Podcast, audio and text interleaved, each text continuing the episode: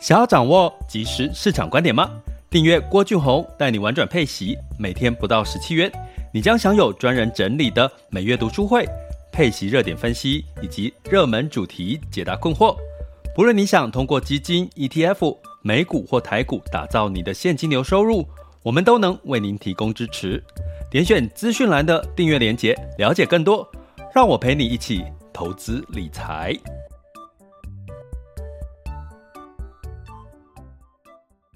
这里是郭俊宏带你玩转配息，给你及时操作观点，一个从投资人角度带你一起掌握全球市场的脉动，分析配息标的、美股、台股、A 港股即时热点，陪伴你不再害怕市场涨跌的风险，一起稳健财富成长。亲爱的学员、听友们，大家。中午好，晚上好，以及这个下午时间好哈。哦，我们今天是一月十九日，一月十九日的这个周三了哈。那在昨天哈，这个美十年期美债殖利率上升到一点八，呃，目前是一点八八了哈。那当然就是会预期有一个修正哈。如果呢，你们长期在听我们 Podcast 或我们订阅学，应该这件事情大家应该都已经知道了。所以当你知道之后的恐慌、害怕的感觉，应该会稍稍的减少一点嘛，哈。因为我们有跟各位提过，十年期美债殖利率呢，基本上呃往上走，它代表是十年嘛，代表是一个对于未来后市的一个市场看法。那当然是景气好。美债、公债才会下跌，公债下跌，呃，美债殖利率才会涨哈，所以它其实是一个短空长多哈。什么叫短空？也就是说，资金就开始回笼到一些比较偏保守哈，比如说公债的领域，因为现在的公债，我放在公债就有一点八八趴的这个呃收益哈，获利。那我干嘛还要这么辛苦的去赚高收益的这个风冒高风险赚取高收益哈？所以呢，资金当然就撤出了一部分的股市哈，所以带来昨天美股的一些修正，也带来全球市场的修正。那不过呢，呃，这样子的一个情况呢，我觉得就是我们讲的哈，你在这个时候反而可以。稍稍的冷静客观的去看待市场哈，因为我们二零二二年定调是大型全指股哈，是一个我们投资策略的一个重要的角色。那一样呢，提醒大家哈，就是目前我们的这个聊天发言分享会在我们的第三个阶段，也差不多十二点二十几分的时候呢。呃，才会开放这个发言、分享或提问哈。不好意思，因为让我们这个流程可以这个顺畅一点，所以呢，第一阶段或今天的主题跟大家聊的是这个大型权值股抗抗跌嘛？我们来看一下。那在 ETF 有这个大型权值股的代表呢，台股的代表就是零零五零跟零零五六。那诶，台股基金也有零零五零跟零零五六哦，哈，所以呢。基本上，因为最近有一些我们在我们的订阅的一些朋友提，我有提到特别提到这个大型全职股嘛，哈，那代表零零五零、零零五六，可是零零五零呢，这个现在的价格哈，相对来讲是比较高的哈。现在它的价格，如果你要在股市上面去买零零五零的话，它的价净值是，等我一下啊。净值是诶，怎么跑不出来？好，一百四十九哦，大概一百四十九左右了哈。所以基本上呢，可能对一般的小资族、上班族或者是定期定额族呢，就比较难入手哈。所以呢，诶，可是其实基金也有哦哈。我们等一下顺便来讲一下，你可以透过基金来去呃购买这个所谓的零零五零这样的概念哈。那当然，基金的好处就是说，它其实是单位数，你只要用，比如说你是定期定额三千块最低就可以去投资了嘛哈。那所以基本上，你不管是 ETF 或者是基金，其实都可以参与到大型的全值股哈。那呃，所以呢，也同时提醒大家一下，在我们的这个 Podcast 的文字留言的地方，呃，文字叙述的地方哈，我们都有放了，持续放了一个这个巨亨买基金的一个开户优惠码有二十六万的额度哈，优惠码是 H O P E G U Y Hop Guy，呃，输入这个 Hop Guy 呢，基本上会有二十六万的额度是零手续费。也就是说，如果你打算透过这个，我刚我今天讲完，你打算透过这个方式去投资台股基金的话，你基本上还会有二十六万的额度是零手续费，甚至每一周都会有呃大概一百的红利，就让你可以几乎定期定额好像都不太需要扣到手续费了哈。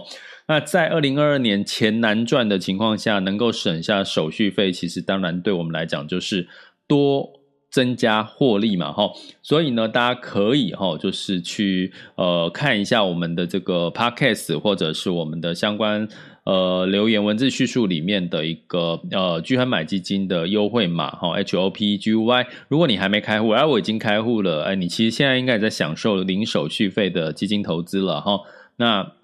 如果你还没有开户，趁这个时候，哎，赶快先开起来也不错啦哈，因为等到你想要开，好像。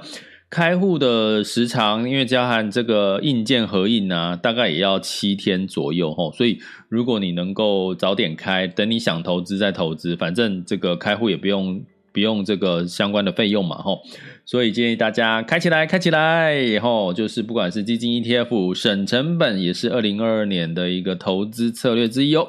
好，那我们在讲这个大型全值股吼，相对抗跌这件事吼，我们讲今天 focus 在这个台湾好不好？呃，美股的部分我们之后呃再找时间来讲哈。那我们来看这个台湾的大型全值股代表零零五零呢？什么叫全值股？当然就是在加权指数里面占比比较高的了哈。那我们第一个会想到的是台积电最近的表现。那因为台积电最近的表现呢，会让哈零零五零它大概台积电也占了有差不多四十八个 percent 哈。那近一个月的报酬哦，近一个月的报酬呢，呃，台湾呃零零五零 ETF 呢是有五点九二个 percent，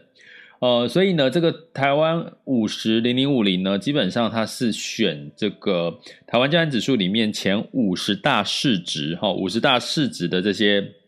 公司哈。所以这个呃零零五零它在过去一个月的表现是五点九二，诶，那有人说那跟零零五六有什么不一样？吼，零零五六有什么不一样？那零零五六它的诉求是这个元大台湾高股息，吼，元大台湾高股息，所以它挑的标的呢，持股里面的成分是持了像零零五零是持有五十档，吼，最大市值的五十只股票台股。那在零零五六就是持有三十档，哈，就是相对来讲，它预测，哈，预期二零二二年配息有机会是最高的，即三十档，哈。那比如说第一名的投资比重最高是长荣，第二名是联咏，哦，那它的投资比例大概是七点一四跟四点七六。所以呢，我从刚念下来的这些标的呢，哈，但我又不细讲标的了，哈，基本上就是怎么。传产哦，当然有电子哦，传产还有金融哦，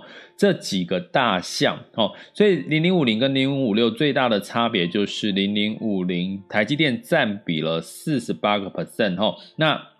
呃，在这个呃零零五六没有台积电，没有台积电，所以最简单的逻辑是你今年到底看不看好台积电？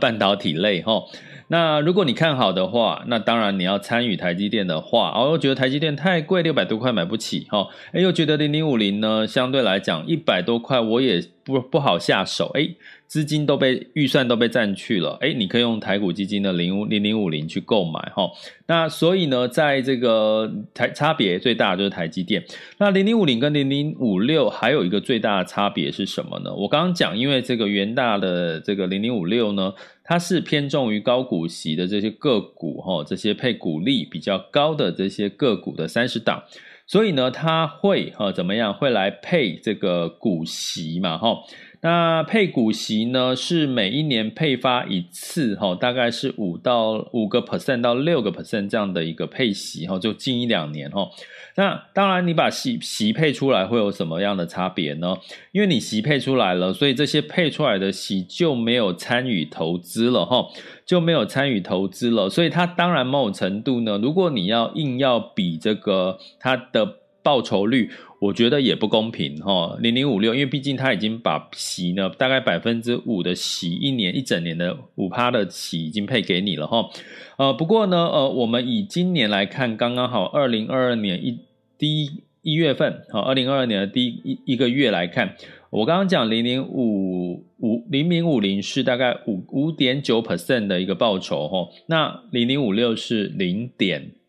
零六左右的一个报酬率哈，所以呢，相较之下呢，你就可以知道，其实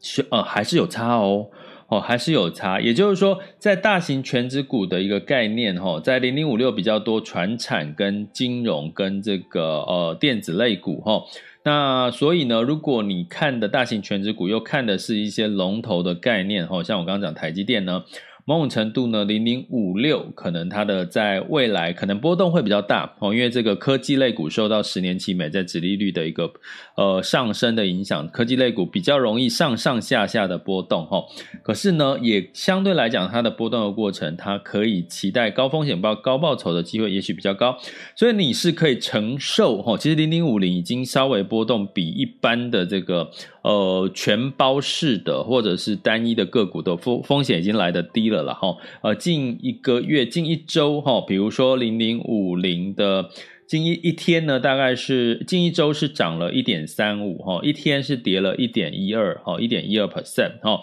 那如果是元大高股息呢，是一天是涨了零点六九，以昨天的价位来看哈。所以呢，基本上呢，如果你是属于哈，就是你承受不了太多这个波动哦，你觉得越保守越好，或者是你是退休族的话哈，你又想要领一些配息，那你基本上元大的零零五零哈，台湾高股息，它波动比较低哦，可是呢，你可能净值的成长幅度哦，像我刚刚讲，近一个月哦，零零五六是零点零六 percent 的上的。增幅，那这个零零五零呢是五点九二左右的一个上涨的一个一个投资绩效哈，所以呢，你如果可以冒一点风险，你也认同台积电今年还是会持续看好的话，那其实零零五零呢可能会让你参与到四十八 percent 的一个台积电，同时呢又有机会哈，它的我来讲一下零零五零的这个持股哈。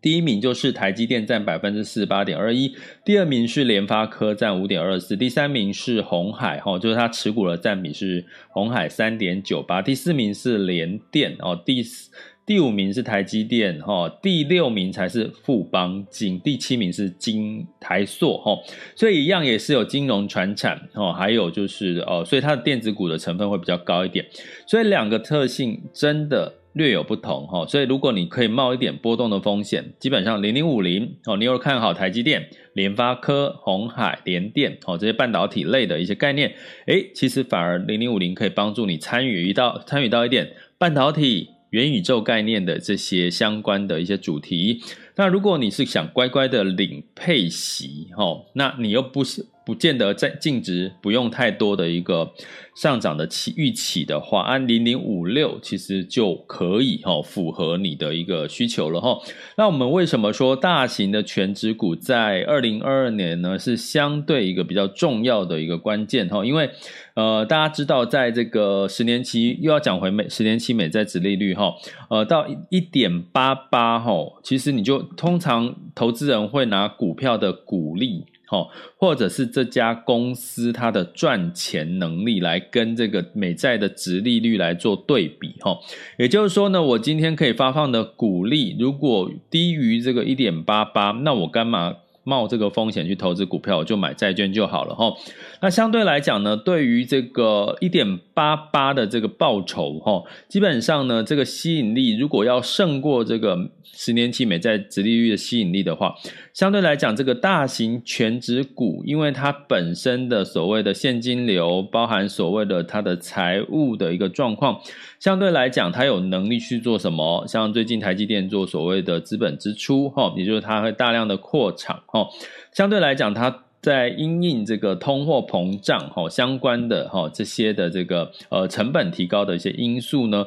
它因为哈大型的这个权值股，它也比较能够去吸收或者去呃有一定一定的 bargain power，也就是说它在购买力的一个呃谈判的能力呢也会比较强哈。所以在种种的因素之下呢，大型的权值股它可能成本的影响比较不大，甚至它的现金流，甚至它的这个呃成长的。幅度哦，获利营收成长的幅度会比中小型类股大。那反观呢？哦，反观就是，如果你看一些比较是成长题材，比如说，诶，它现在还在努力的，就是有成长题材。我举个例，比如说元宇宙了哈，诶，它有成长元宇宙的题材，可是现在元宇宙的市场还没有真正打开啊，对不对？现在呢，元宇宙，你说 VR 眼镜，诶，也市场还没打开啊，不像电动车哈，基本上这个普及率越来越高了。那你虽然很有题材，可是呢，你还没有足够的变现能力。没有办法赚到现金，那在二零二二年这种成本、原物料成本、人工成本提高，再加上这个十年期美债殖利率往上走的情况下，你就没有吸引力了。这些成长型的类股就没有吸引力了哈。所以呢，为什么我们回回头说大型全值股可能会相对抗跌，或者是跌了它反弹的力道会比较大？原因就在这里哈。简单的逻辑让大家可以听得懂、说明白。那同样的呢，我刚刚提到有有一些呃朋友就会问说，哎，真的零零五零现在很贵耶，一百多块钱呢，哈，好，我只能买得起这个十几块、二十几块、三十几块的这个个股，哎，哦，因为台股是一千股、一千股一张一千股嘛，哈，所以你要乘以一千呢，那怎么办？好，那我们呢就可以从这个基金哈，呃，有这个零零五零呢，在基金的名称叫元大台湾卓越五十 ETF 连结基金哈，所以呢，你就可以去搜寻哦，元大台湾卓越五十 ETF 连结基金，你就可以找到了它的净值是多少？二十点一七，二十点一七哈。那我们来看到的是，我刚刚讲说这个元大的零零五零 ETF 呢是。大概近一个月有五点九左右的一个绩效报酬哈，那这个台湾台股基金的元大卓越五十 ETF 连接基金呢，近一个月的绩效是五点零五哦，哈，五点零五哈，好像略有一点点的差距。那根据这个这个原这档基金的公开说明书，他说有百分之九十九是连接到元大的零零五零 ETF 了哈。所以基本上，呃，它的净值相对来讲二十点一七，其实对一般的小资投资人，他其实反而比较容易入手，甚至是可以定期定额的哈。好，那这个是零零五零，它里面的持股其实都一样，哦，持股都一样，所以我就不特别说。那另外一个叫什么呢？另外一个叫元大，在这个零零五六呢，在基金里面哦，叫做元大台湾高股息基金。呃，它基本上呢，里面的这个持股哦，也都是呢这些我刚刚讲的这些呃零零五六里面的标的哈。那我们来看一下元大。台湾高股息的这个，因为我还没叫出来哦，我现在马上把它叫出来。台湾高股息基金哈的这个近一个月的绩效表现如何？来，呃，近一个月呢是负的零点三三，哈，负的零点三三，哈，近三个月是九点五二，哈。所以呢，其实跟这个呃元大的这个零零五六呢，其实还是略有不同。我看我跟刚跟各位讲，零零五六是近一个月是零点零六的正报酬哦。那这个基金部分是零点负零点三三，所以其实都差差不多，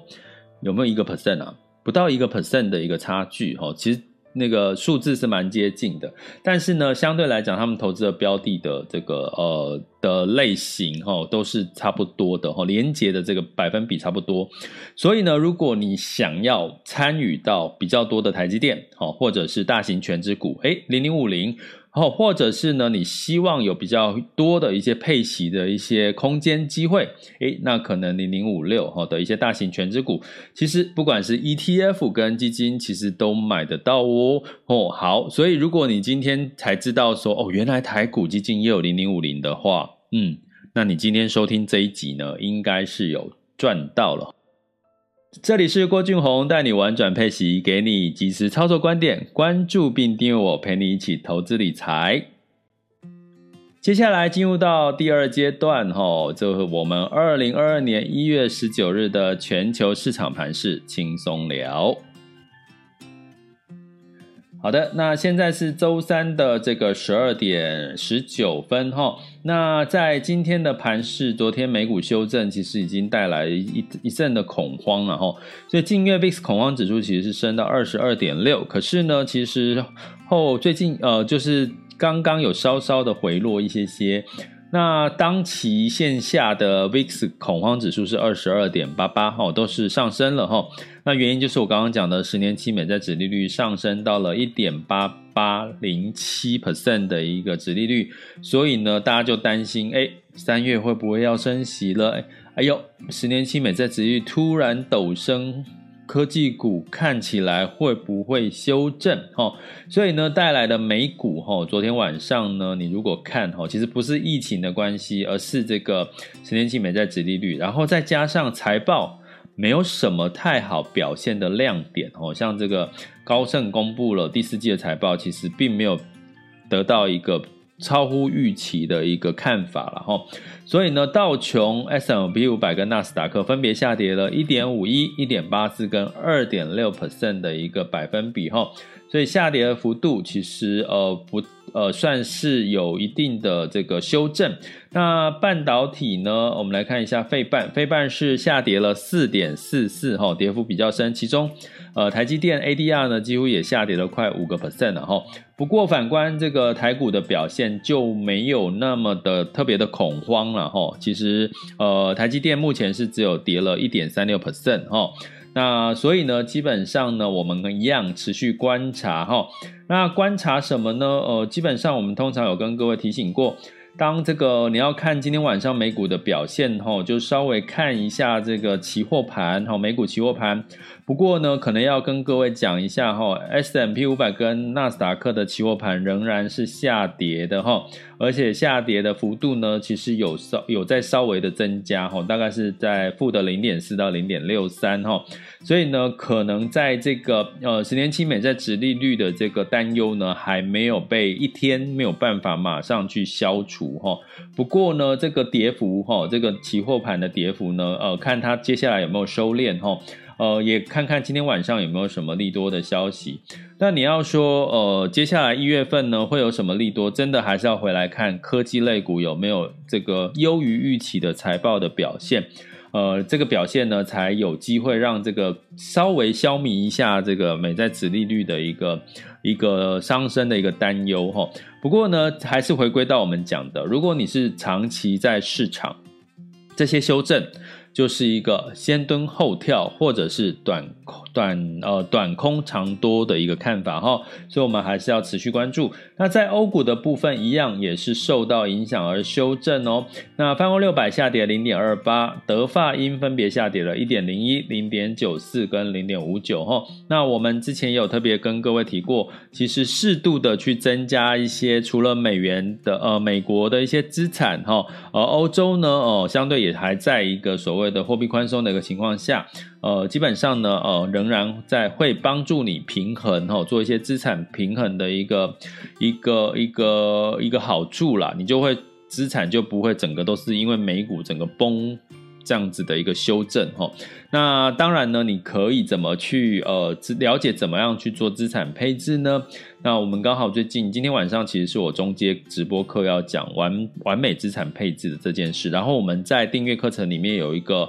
呃美股的这个呃完美资产配置前景前进美股直达车的一个回看，那所以欢迎大家到我们的网校 school 点 happy to be rich dot com 呃或者是在订阅连接里面看文字叙述订阅连接哈，去找到我们的这个订阅方案的内容哈，那就欢迎大家加入我们的订阅行列。那在雅股的部分呢，一样哈，在这个昨天，因为已经是十年期美债殖利率已经在上升到一点八多了哈，所以台积电呢在中场的时候是有一个获利了结的一个卖压。那在这个 A 股的部分呢，一样哈是万二，因为美股 A 股的部分有做适度的货币宽松的一个一个一个政政策跑出来，然后再加上它的经济成长率是八点一哈，是优于预期哈。所以反而呢，在 A 股哈，相对来讲是比较抗跌一些些了哈。那在昨天的雅股，日经是下跌零点二七，台湾加权指数下跌零点七九，那上证指数上涨了零点八，哈，来到三千五百六十九。那港股是下跌零点四三，哈，这是昨天的一个盘势。那今天呢，呃，台湾加权指数目前时间是十二点二十四分。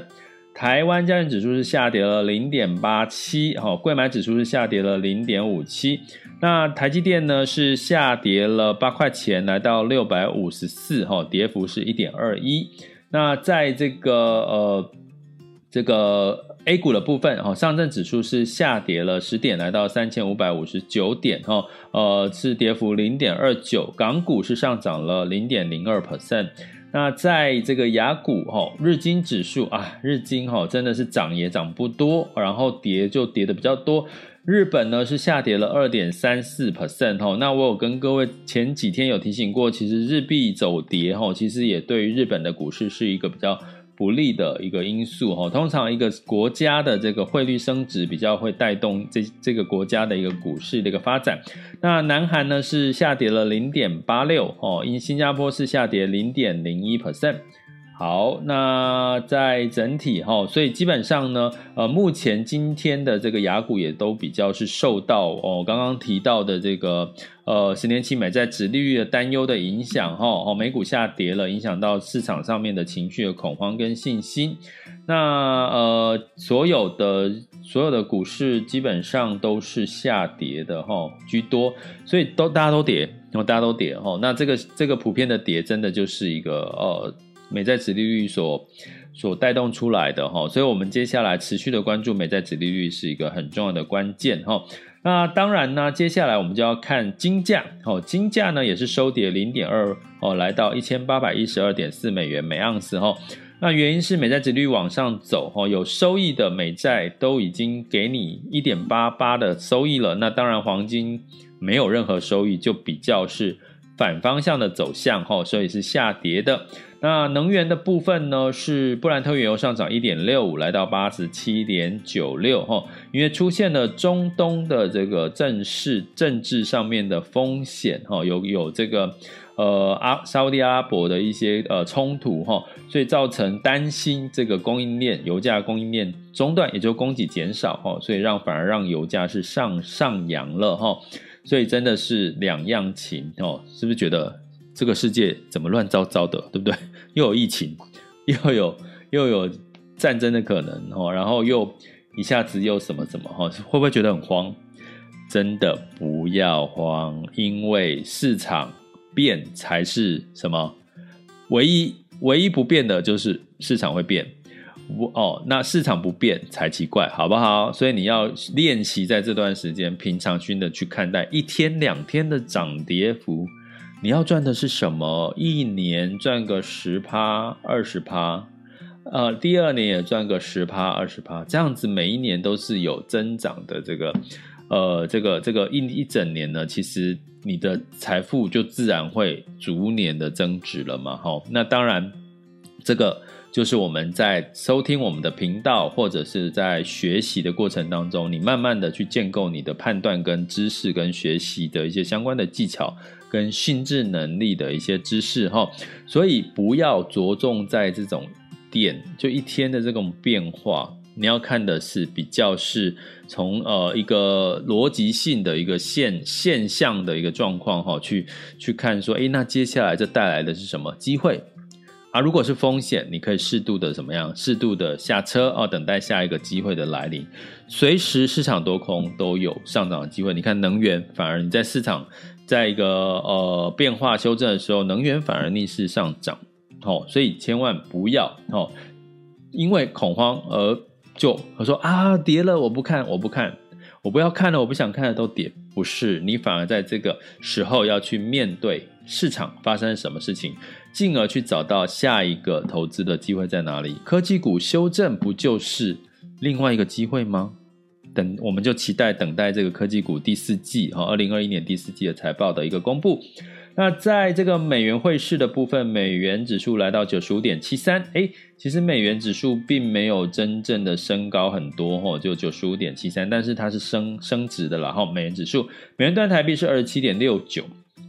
你会发现台币还是比较强哈，相对台币比较强势，所以你会先看到台股市场还是相对抗跌哈，因为哪一个国家会是强，基本上那个国家的这个呃股市的表现在最近的状况会比较好，因为代表资金流入嘛。我跟各位讲，今年仅第一季一月份看的是资金流向，好不好？这一点要记下来。美元兑人民币是六点三五二五哦，人民币也是稍稍的走强哦。哎，你看人民币是在做货币宽松哦，哈，这两天是在自持续的货币宽松哦，可是人民币还是走强哦，哈，所以代表呢资金呢也在流入哦这个所谓的 A 股的市场，所以从汇市呢，呃，大概也可以看出这个股市的一些表现，所以日币走贬，那日币的跌幅就会比较。比较深哈，可以慢慢的哈，慢慢的稍微的淡出日本市场，或者是你可以用花时间哈，到下半年哈，等待下半年的日本市场的一个走势喽。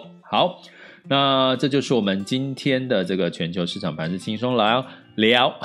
接下来呃，就是大家可以哈，在 Mr. Bus 平台哦，因为我们现在是直播时间，Mr. Bus 平台或者是我看得到留言的是 YouTube 哈，YouTube 的平台，你可以问问题哈。呃，或者是可以哦，就是把你的这个呃分享交流。我们目前在线呢有这个两千五百多位，还有我们的这个学员哈、如果你有问题，在 Mr. Bus 平台就按下举手键哈、然后我就把你 Q 你上台，你就可以用。声音的方式表达你的看法，或者是提问，或者是跟大家分享交流，好吗？那或者是呢，你可以到我们的这个平台，各个平台粉专哦，YouTube 或者是我们的这个呃 Mr. Bus 呢，就是留言，把你的问题、看法跟分享呢留言下来，我们也会一一的回复，或者在直播的时候呃回答你的问题哦。这里是郭俊宏，带你玩转配息，给你及时操作观点。关注并订阅我，陪你一起投资理财。我们下集见，拜拜。